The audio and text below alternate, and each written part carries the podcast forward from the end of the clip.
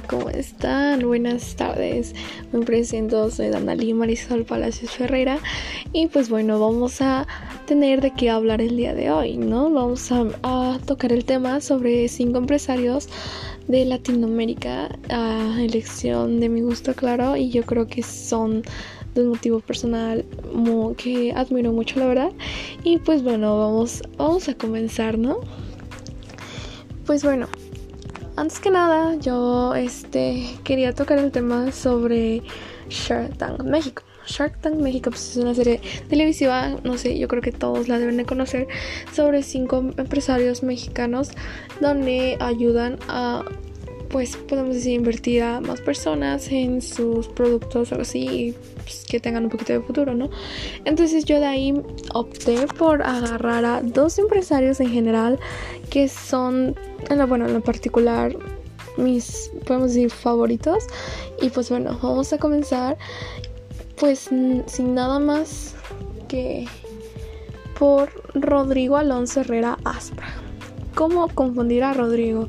Rodrigo, uno de los Shark Tanks más guapos, codiciados y jóvenes de, esta, de esta serie, podemos decirlo así.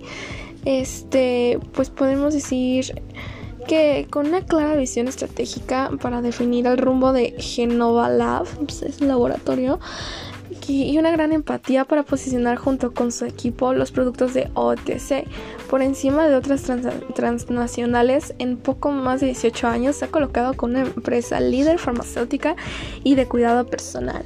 Para los que no saben cuáles son los de OTC, pues yo tampoco sabía hasta que toqué este tema precisamente con mi hermano, estábamos platicando y ya me dice, pues es que él es el, podemos decir, creador de asepsia, o sea, ¿quién no conoce asepsia? Y sabemos que asepsia se posiciona en una gran importante este manera o lugar de este cuidado personal, o sea, tú ve por la calle y pregunta a alguien si no conoce asepsia, pues obvio sí, es una de, podemos decir, de las mercancías más comunes en, en el área del acné o del cuidado facial entre adolescentes, ¿no?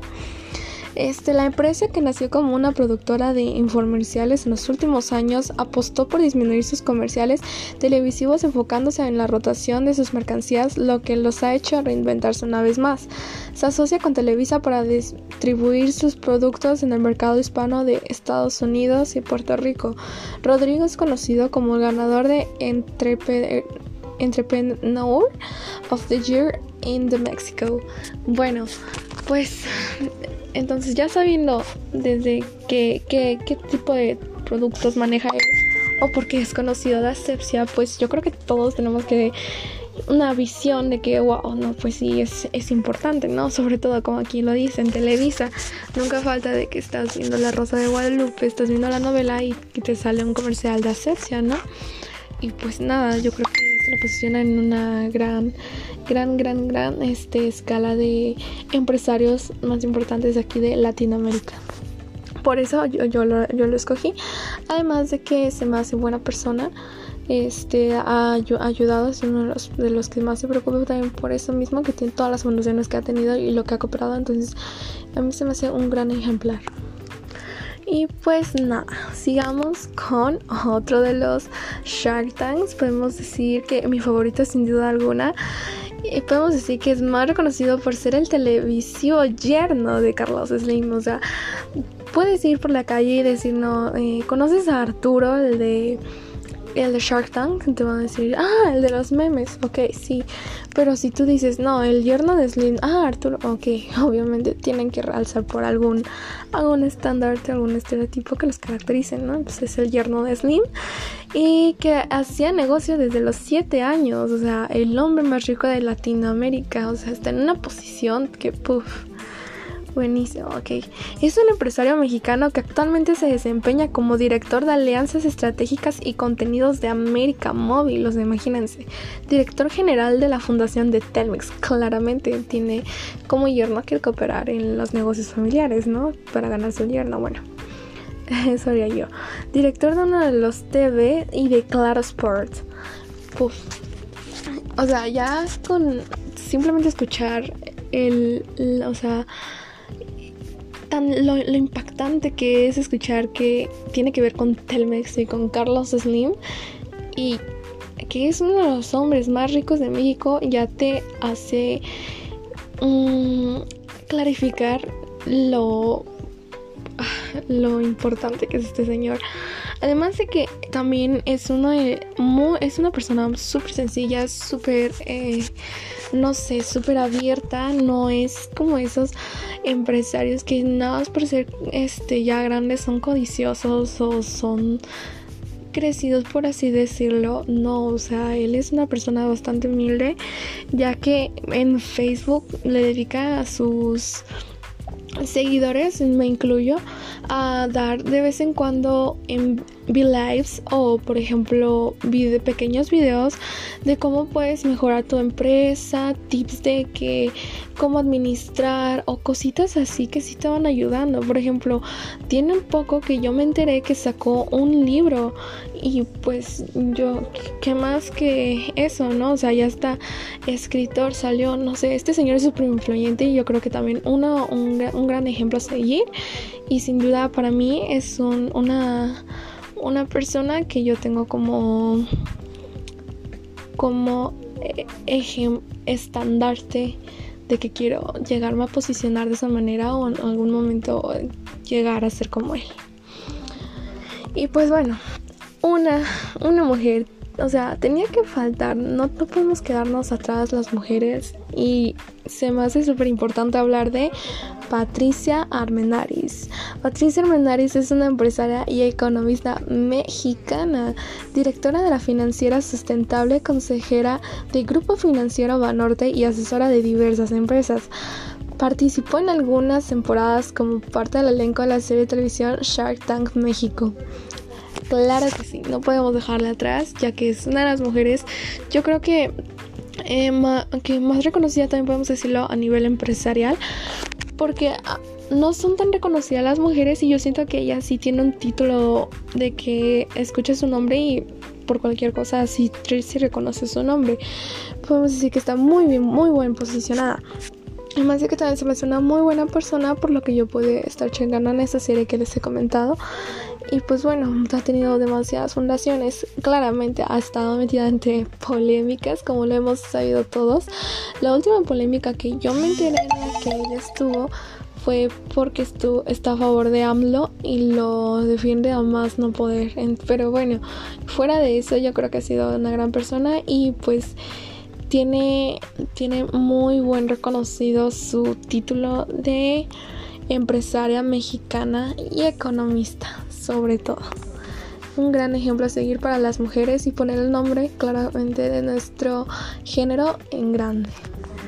Y pues bueno, si ya podemos hablar del yerno, ¿por qué no podemos hablar ahora del más fuerte, fuerte, fuerte, fuerte en México? Sin nada más por qué decir, Carlos Slim. No podemos dejarlo pasar, claramente. Es un empresario e ingeniero mexicano. Es el vigésimo hombre más rico del mundo, ya que posee bienes de que ascienden desde los 59.800 millones de dólares. Fundador del grupo Carso, fue clave en el espectacular crecimiento de su imperio empresarial. Su desembarco en el mercado de las telecomunicaciones, proporcionando la privatización en 1990 de teléfonos en México SA.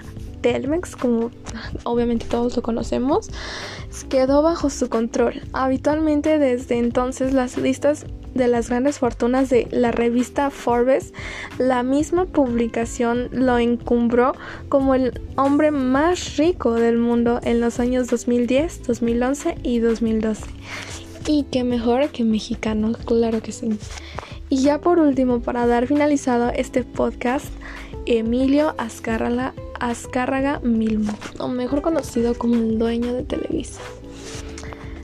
Es un, este célebre es tan célebre la vida pública de su país por ser propietario y dirigente del influyente conglomerado de medios de comunicación Grupo Televisa, Emilio Azcárraga mostró gran habilidad para anticiparse a los planes del presidente Echeverría y negociar con empresarios del Grupo Monterrey la función Telecimisma Mexicano, Televisión Independiente del México, bueno, conocido como TIM, de la cual resultó Televisa, Televisa vía satélite. Este logró fue más destacado por Emilio Azcárraga Milmo de entre sus múltiples negocios. No obstante, además de ser dueño de la cadena, fue propietario de varias empresas inmobiliarias.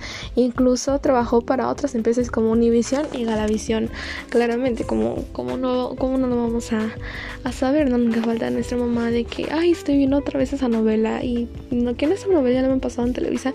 Sí, pero ahorita la estoy viendo en Univision. Obviamente no podíamos, no, no puede pasar ese percibido a Univision y Galavisión.